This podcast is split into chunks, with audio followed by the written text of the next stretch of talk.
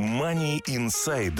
Ваш подкаст о деньгах, экономике и личных финансах. Мы расскажем о том, как эффективно распоряжаться деньгами, пользоваться кредитами и уменьшать долги, регулярно откладывать средства и успешно управлять вашими инвестициями, позаботиться о будущем детей и оставить достойное наследство. MoneyInside.ca – ваш подкаст о финансовой грамотности. Здравствуйте, уважаемые слушатели подкаста Money Insight. Вы слушаете подкаст о деньгах, экономике и личных финансах. В студии нахожусь я, Глеб Кобец и Артем Бычков. Добрый день. Поскольку у нас начался учебный год, мы решили записать э, подкаст с некоторыми советами и рекомендациями студентам или тем, кто подросткам, которые собираются поступать в институт, и поговорить на тему, э, как выбрать профессию, по которой вы будете обучаться, как затем искать работу, как отвечать на вопросы на интервью и все, что с этим связано. Давайте начнем. Money Inside. Артем, давай начнем с того, э, как вообще студентам или подросткам, которые заканчивают школу, как им определиться с будущей профессией, что, что им выбрать, на что обращать внимание, может быть, какие-то актуальные профессии. А, давай поговорим на эту тему. Давай начнем. Я бы заметил, что хотя сегодня мы подкаст решили записать для студентов, но э, вполне вероятно, что также их родителям некоторые вещи будут актуальны, и интересно будет э, подумать на тему того, как вы ищете работу и как на вас смотрит работодатель. Итак, какую профессию выбрать. Я бы не стал говорить о какой-то конкретной профессии, но я бы посоветовал выбирать ту профессию, в которой вы можете работать постоянно, не думая о деньгах, то, что вам будет безумно интересно, и только в той профессии вы сможете преуспеть, в которой вы можете стать лучшей, лучшим. Соответственно, ищите дело, которое вам нравится, станьте лучшим, а потом деньги уже придут. Не смотрите о том, сколько в какой-то конкретной профессии платят. Патологоанатомы, как, как пример, зарабатывают миллион долларов в год, но я сомневаюсь, что кто-то хочет э, становиться патологоанатомом. Соответственно, ищите э, счастье в том, что вы будете делать, и доход уже не заставит себя долго ждать. Хорошо, допустим, э, студент или подросток определился с тем, какую профессию он выбирает, на что он в итоге учится, после того, как он заканчивает обучение.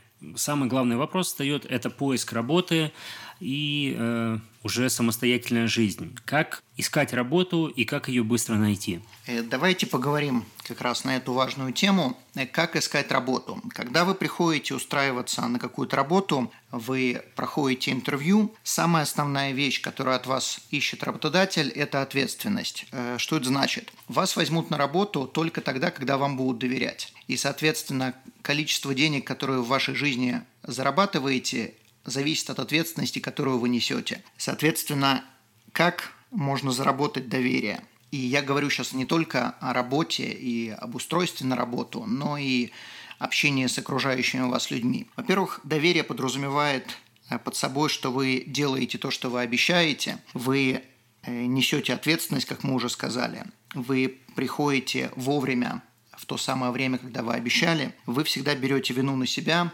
если, предположим, вы опоздали на интервью, не надо сваливать вину на кого-то еще, что была пробка, что у кого-то была авария, что у вас болел нос или еще что-то. То есть, соответственно, если вы опоздали, просто скажите «виноват», да, была пробка, но это была абсолютно моя ответственность, э, и я должен был выйти раньше. И когда вы перекладываете вину на себя, а не на кого-то еще, то э, люди сразу это замечают, потому что большинство людей ищут вину в ком-то еще. Также одна из вещей, которая вам поможет в жизни, тем более если вы начинаете свою трудовую карьеру, никогда в жизни не рассказывайте коллегам а, о том, что вы знаете об, окружающих. Никогда не сплетничайте, и одно это вас уже отделит от толпы, потому что люди любят рассказывать, как кто-то что-то увидел, тут же бежать, рассказывать всем окружающим. Но если вы будете держать язык за зубами, то люди будут с вами делиться многими э, секретами, в том числе секрете о том, что кто-то ищет работу, и это вам поможет э, в будущем.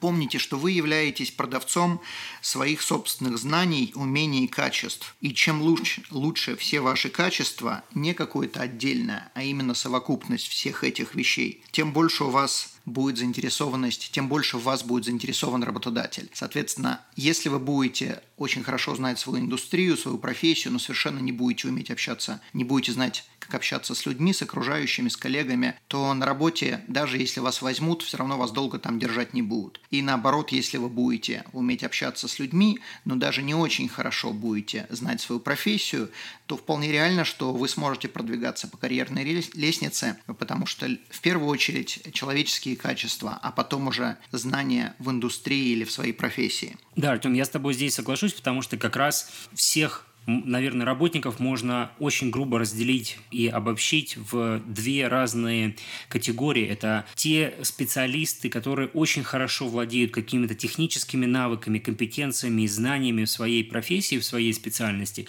И вторая группа людей, это которые, наоборот, они, может быть, не настолько глубоко вовлечены в технические аспекты профессии, там, неважно, это финансы, или это какая-то научная деятельность, или это работа на грузовике, но они, э, такие люди могут обладать какими-то лидерскими качествами или навыками общения с людьми, и таким образом а, они становятся хорошими руководителями, потому что хороший руководитель – это в первую очередь тот, кто э, умеет управлять людьми, э, понимает их мотивации, психологию, как э, замотивировать людей и так далее. Поэтому вы можете не быть очень глубоким и узким специалистом, но вы можете э, владеть хорошими навыками менеджмента или организационного составляющего. moneyinsight.ca YouTube-канал. Все о финансах в Канаде на русском языке.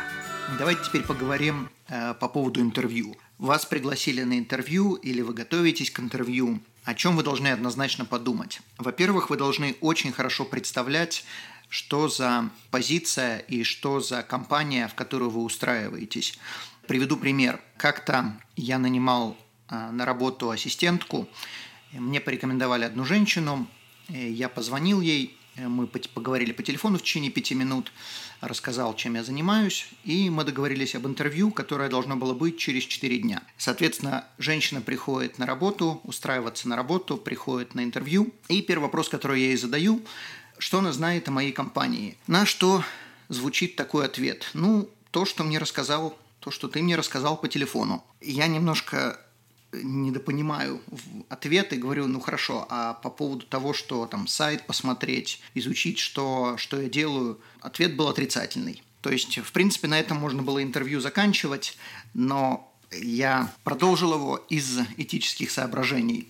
И по ходу дела женщина высказала такую мысль, после которой однозначно интервью закончилось. Она предложила, еще до того, как мы перешли к вопросу э, заработной платы, она предложила, поскольку она не работала, платить ей наличкой, чтобы просто платить меньше налогов. Довольно-таки странно было слышать это от человека, который уж пришел устраиваться в финансовую организацию, к человеку, который дает советы по поводу налогов, чтобы я ей платил наличкой и не платил налоги. Причем самое интересное, поскольку вы еще не озвучили э, вопрос заработной платы, у нее не могло сложиться впечатление, что у меня нет денег или что я не готов ей платить столько, сколько она хочет. То есть она подразумевала, что мне надо сэкономить деньги. Ну, сами понимаете, что если человек не понимает, куда он приходит устраиваться на работу, то какую работу он может выполнять. Соответственно, просто обратите на это внимание. Когда вы устраиваетесь на работу, вы очень хорошо должны представлять, как вы можете решить проблему вашего будущего работодателя. То есть вас берут на работу не за красивые глаза, а за решение проблем.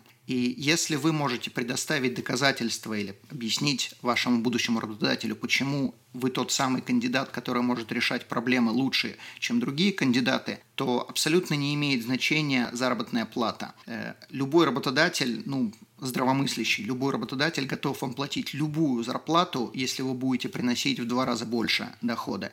И если вы сможете решать проблемы э, в данной компании лучше, чем кто-либо еще. Money Insight. Ваш подкаст о финансовой грамотности. Артем, одним из самых популярных вопросов и важных вопросов на интервью является вопрос заработной платы. Когда у кандидата спрашивают, сколько он хочет получить, как правильно отвечать на этот вопрос и как вообще определить, сколько стоят ваши услуги или если уж просто и грубо говоря, сколько вы стоите на рынке труда для э, компании? Ну, во-первых, вы стоите именно столько, сколько стоит ваш, вас заменить. Э, ни больше, ни меньше. То есть работники Макдональдса получают ту сумму, которая стоит заменить их, предположим, на робота. И если работодатель находит человека дешевле, то вас тут же поменяют. Соответственно, как сделать так, чтобы ваши услуги э, высоко ценились, если вы предоставляете какие-то качества, какую-то классификацию, которую очень сложно заменить. Соответственно, таких специалистов ценят и платят им намного больше. Э, соответственно, никогда в жизни не начинаете интервью или отвечая на имейл о позиции, никогда не задавайте вопрос, сколько платите. Потому что, как я уже сказал, любой, любой работодатель готов платить намного больше, чем вы будете приносить в компанию. Вопрос заключается не сколько работодатель платит, а сколько вы готовы э, принести пользу данной компании. Если вам задают вопрос, сколько вы хотите получать, то, во-первых, вы должны иметь представление о том, сколько платит индустрия. Э, я бы посоветовал никогда не отвечать в конкретных цифрах, даже если вы знаете, что на такой позиции платят, предположим, 50 долларов в час или любая другая цифра. Никогда не говорите конкретно вот эту цифру, говорите диапазон. Э, предположим, я готов получать от 30 в диапазоне от 35 до 45 или неважно что, но диапазон, чтобы у вас был. И если вам говорят, ну мы не готовы платить столько, я бы советовал всегда вступ, э, вступать в какие-то переговоры. То есть, предположим, если вас совершенно не устраивает данная зарплата, то вы можете предложить увеличить ваш доход не в виде денег, а в виде каких-то бенефитов. Например, э, хорошо, я соглашусь на такую зарплату при условии, что э, вы предоставляете медицинскую страховку, вы предоставляете отпуск, оплачиваемый в течение трех месяцев, э, трех недель, или вы предоставляете группу RSP, или еще что-то. Также никогда в жизни не соглашайтесь молниеносно на зарплату, которую вам предлагают. То есть, если, предположим, вам даже предложили намного больше, чем вы предполагали, во-первых, всегда подумайте какое-то время, предположим, 3-5 секунд. Э, за это время у работодателя создастся сразу мнение, что, может быть, вам предложили недостаточно.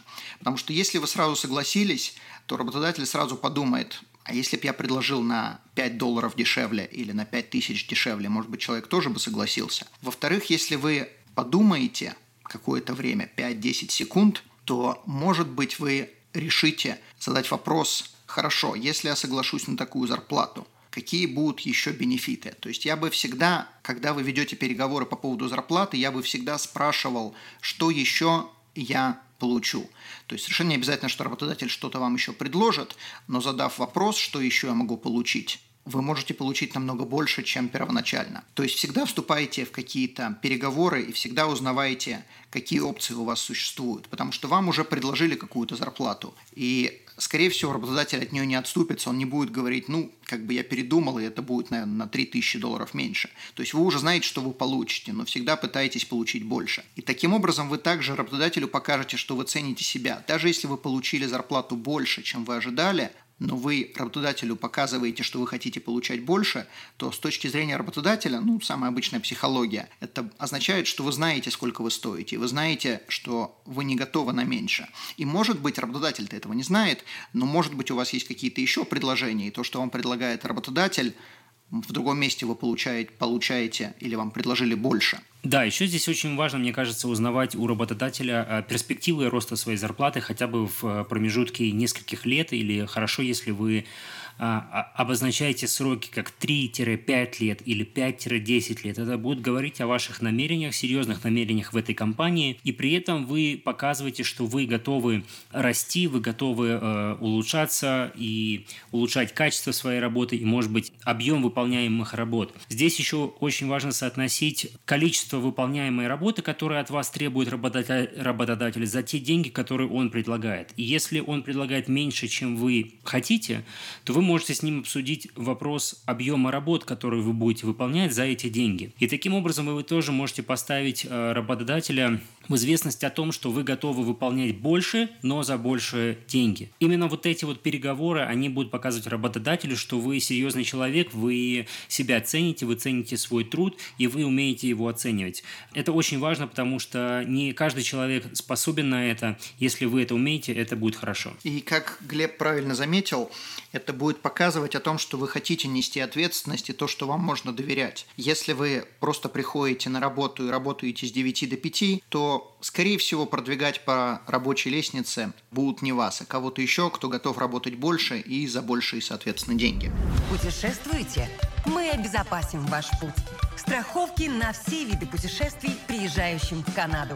Калькулятор находится на нашем сайте atomfinancial.ca. Артем, еще очень частым вопросом является э, такой, расскажите о своей прошлой работе, почему вы ушли оттуда или почему вас уволили, почему, почему вы ищете новую работу? Во-первых, никогда не говорите о своем прошлом работодателе плохо, какая бы скотина он не был. Ваш новый работодатель не должен знать, какие у вас были плохие отношения. Если, предположим, отношения были из рук вон плохи, и ваш прошлый работодатель никогда в жизни не даст э, рекомендация о вас, то просто можно сказать, что вы не сошлись характерами и с, с, с прошлым работодателем у вас не получилось работать. Что, как, почему, если вас будут допытывать, я советую подумать на эту тему, что отвечать, но никогда не говорите плохо, никогда не рассказывайте, никогда не жалуйтесь, никогда не рассказывайте, как с вами плохо поступили, и также никогда в жизни не говорите, что вы хотите уйти с, со старой работы из-за того, что там мало платят. То есть у работодателя тут же, у нового работодателя тут же появится вопрос, а если вы найдете новую работу, на которой платят больше, чем у нас, вы, получается, от нас тут же уйдете. Ни один работодатель не хочет тратить на вас время и деньги,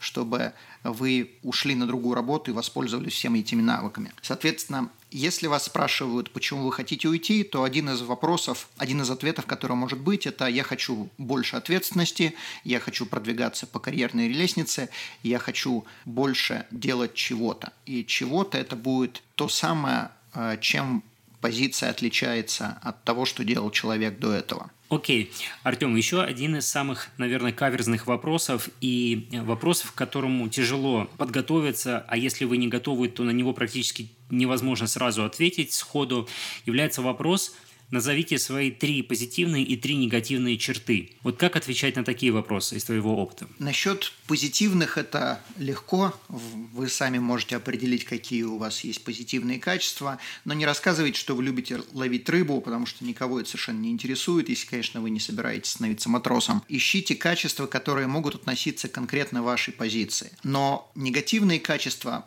очень многие позитивные качества можно перевернуть в негативное. Например, если вас спрашивают, расскажите о каком-нибудь своем негативном качестве. Можно сказать, что если я вцепляюсь в какую-то работу, я безумно упорный, и мне очень тяжело перестроиться, и очень тяжело перейти с одного, предположим, контракта на другой, потому что я хочу закончить. Я перфекционист, и я хочу делать все до конца. То есть мне очень часто это мешает в жизни. Некоторые проекты можно было бы сделать на 95%, но мне нужно сделать на 105%. То есть вот э, какие-то качества, которые, они позитивные, сами по себе. Но если переусердствовать, то становятся негативными, и вам надо их показать. То есть, что вы можете э, очень сильно, э, очень долго и упорно трудиться над каким-то проектом, что вы э, упрямый, э, то есть качество такого плана э, или что вы слишком большой оптимист, что вы всегда верите в самое хорошее. То есть не надо опять-таки жаловаться, не надо рассказывать, э, как у вас все плохо, и то, что вы думаете о конце света или готовы покончить жизнь самоубийством. Соответственно, это никого не только не заинтересует, но только отпугнет. Да, и также здесь э, важным советом будет то, что если вас спрашивают о трех негативных качествах, никогда не говорите, что у вас их нет. Не бывает идеальных людей, у каждого человека есть негативные качества. Даже если вы считаете, что в профессиональном плане вы не обладаете негативными а, моментами, вы можете назвать какую-то околопрофессиональную характеристику, да, или какую-то а, свою черту, которая вы все-таки считаете, что она негативная, но каждую негативную нужно стараться повернуть в позитивную сторону или рассказать, что вы сейчас над этим работаете и не просто на словах сказать «я над, этим работаю», а привести примеры, как вы работаете. Может быть, вы обучаетесь какой-то программе или э, вы проходите какие-то курсы или еще что-нибудь. Money Inside. Артем, ну вот мы сейчас говорили о тех, кто ищет работу. Давай вернемся с того, с чего мы начинали, то есть к нашим дорогим студентам, которые поступают или уже учатся в университетах, высших учебных заведениях, неважно, то колледж или институт. Какие советы ты можешь можешь дать им по поводу эффективности обучения, да, на какие моменты обращать внимание, как организовать свою учебу наиболее эффективно, чтобы при выходе из вуза э, максимально быстро и качественно найти работу? По поводу самой учебы я говорить ничего не буду. Если вы пошли учиться, то учитесь. Но из моей практики, из того, сколько профессий я поменял и сколько э, книг я перечитал, большинство людей, которые заканчивают учебные заведения, порядка 70% времени не работают по этой профессии. Даже если вы выучились на адвоката и врача, то очень большой шанс того, что вы по этой профессии всю свою жизнь работать не будете. Итак, на что обратить внимание, когда вы учитесь? На мой взгляд, э, учебные заведения учат трем основным вещам, помимо самой, конечно, учебы. Это умение общаться с людьми, умение налаживать связи и учиться учиться. Соответственно, если, если вы пошли в высшее учебное заведение, колледж, университет, и если вы там будете 3, 4, 5 лет, то, в принципе, это последний раз в вашей жизни, когда вы обязаны контактировать с людьми. То есть, когда вы выходите в свет после этого, и если больше никогда вы не будете учиться в учебных заведениях, то, скорее всего, вы будете сами выбирать, с какими людьми иметь дело. И даже если вас на работе кто-то не устраивает, то с этим человеком вы не будете просто контактировать или будете контактировать по минимуму. Во время учебы у вас такое не получается. И это то самое время, когда вы учите учитесь общаться с людьми, учитесь налаживать связи, и я вам очень рекомендую налаживать связи со всеми, с кем вы только можете. Одна из вещей, которую вы можете сделать, это просто записывать данные э, людей, имя, телефон, имейл, и просто каждый раз запоминать или записывать, что этим людям нужно, в чем они преуспели, в чем они отличаются от других. Вам это качество очень сильно поможет в будущем, потому что, как мы уже сказали до этого, важно не что вы знаете, а важно кого вы знаете.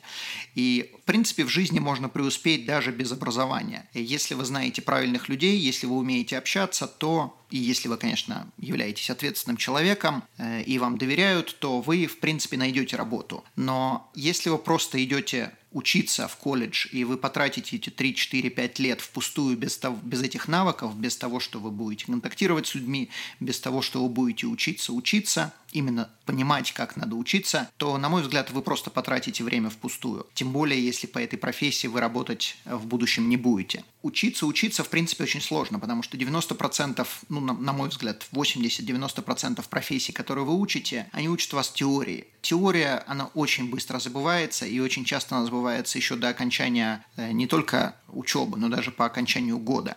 Соответственно, если вы будете уметь учиться, то потом многие навыки, которые вам нужно будет привить, вы быстро сможете наверстать. Если вы же не, можете научиться учиться, то есть если вы просто зубрите какие-то данные, таблицы, сдаете экзамен, и после этого вы не знаете, как подойти ни, ни к Гуглу, ни к учебнику, ни к энциклопедии, нигде найти какие-то данные, то вам в будущем будет очень тяжело. Из своего опыта добавлю, что э, одним из самых важных э, в процессе учебы является даже не столько приобретение самих знаний, технических или теоретических знаний, сколько э, овладевание навыками, обучения, именно разным подходам, методикам и так далее. То есть, о чем я говорю? Э, очень ценный урок, который я вынес из, своего, из своей истории обучения, это был овладевание навыком умения обрабатывать, собирать, находить информацию. Потому что мы живем в век э, информационных технологий, и а, под информационными технологиями здесь я подразумеваю не какие-то компьютерные знания, программы или науки, а именно информация. У нас сейчас огромное количество информации вокруг нас, ее очень легко получить, но в то же время очень важно находить а, самое важное в этом объеме информации, структурировать информацию, группировать и извлекать самое ценное. Поэтому, если вы овладеете навыком как минимум грамотным и очень э, профессиональным работой с информацией, это очень вам поможет в жизни, неважно, какой профессией вы в итоге овладеете. Money. Артем, это основные вопросы, которые я хотел тебе сегодня задать. Может быть, у тебя остались еще какие-то советы? Я добавлю еще пару вещей. Во-первых, если вы устраиваетесь на работу, если вы посылаете свое резюме, никогда в жизни не посылаете резюме без cover letter. Совершенно не обязательно это должно быть на какой-то отдельном э, листе бумаги. Это может быть cover letter, может быть в email, если вы посылаете свое резюме через email. Или может быть, э, если вы кому-то приносите это, обязательно пошлите email с описанием, почему вы конкретно хотите на эту позицию и почему должны принять именно вас. Э, то есть это очень важно, потому что при устройстве на работу работодатели должны просмотреть неимоверное количество резюме, и всегда один и тот же вопрос у них возникает, почему я должен выбрать конкретно этого человека. Э, очень часто на просмотр резюме у работодателя занимает 2, 3, 5 секунд, а иногда уже по одному, по каким-то критериям в самом резюме, оно криво написано, какие-то красные цвета в резюме, э, работодатель даже не продолжает его смотреть. Соответственно, вы должны выделиться из толпы и cover letter – и правильным написанием резюме. Причем, на мой взгляд, не существует абсолютно идеальных каких-то форматов. Нет такого, что должно быть здесь написано или там написано. У каждого э, будет свой. Подход к составлению резюме. И если оно написано в однотонном формате, и там будет грамотно э, написанное без ошибок cover letter, описывающее, почему конкретно вас должны нанять на работу, то это уже вас выделяет из толпы. Также Э, никогда не стесняйтесь послать follow-up email, если на ваш резюме не отреагировали. Я бы это делал раз в неделю, то есть если за неделю мне не ответили, я бы послал напоминание и написал, что я вам послал резюме, я бы хотел еще раз обратить внимание на то, что я хочу работать в вашей компании и еще раз описать. То же самое сделать еще через неделю, потом, может быть, перезвонить. И упорство на самом деле в данном случае никогда не бывает лишним. То есть работодатель заинтересован в людях, которые заинтересованы в нем. Если вы один раз послали резюме и больше никак не отреагировали, то работодатель может про вас забыть. Но если вы постоянно о себе напоминаете, то работодатель будет это воспринимать, что вы точно так же будете относиться к работе, что если вам что-то дали, вы будете вцепляться в нее как бульдог, и до тех пор, пока она не закончена, вы будете ее делать. Также после того, как у вас было интервью, обязательно пошлите имейл или, может быть, письмо, в котором вы делаете summary, то есть краткое описание того, что вы обсуждали, еще раз подтвердите, что вы хотите работать в данной компании, почему вы хотите работать в данной компании, и точно так же через неделю напишите, перезвоните и спросите, я с вами общался, я бы хотел узнать результаты, я очень заинтересован. Из моей практики разница между богатыми и бедными заключается в двух вещах. И по большому счету это всего две вещи. Это правильные связи и умение работать с деньгами. Соответственно, если э, какому-то человеку дают миллион долларов, или он выигрывает лотерею, или родственники умерли, оставили наследство. Вот эти вот две вещи, правильные связи и умение общаться с деньгами, то есть э, умение управлять финансами, определят, будет ли человек в будущем богатым или нет. Если же человек не знает, к кому обратиться, если человек не умеет распоряжаться деньгами, большими суммами, то он навсегда останется бедным. Если же человек имеет правильные связи,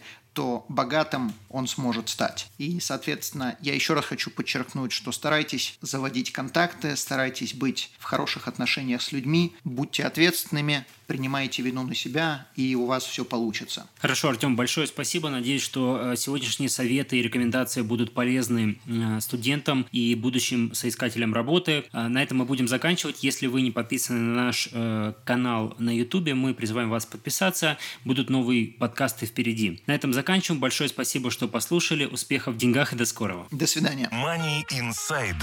Ваш подкаст о деньгах, экономике и личных финансах. Мы расскажем о как эффективно распоряжаться деньгами, пользоваться кредитами и уменьшать долги, регулярно откладывать средства и успешно управлять вашими инвестициями, позаботиться о будущем детей и оставить достойное наследство. moneyinsight.ca – ваш подкаст о финансовой грамотности.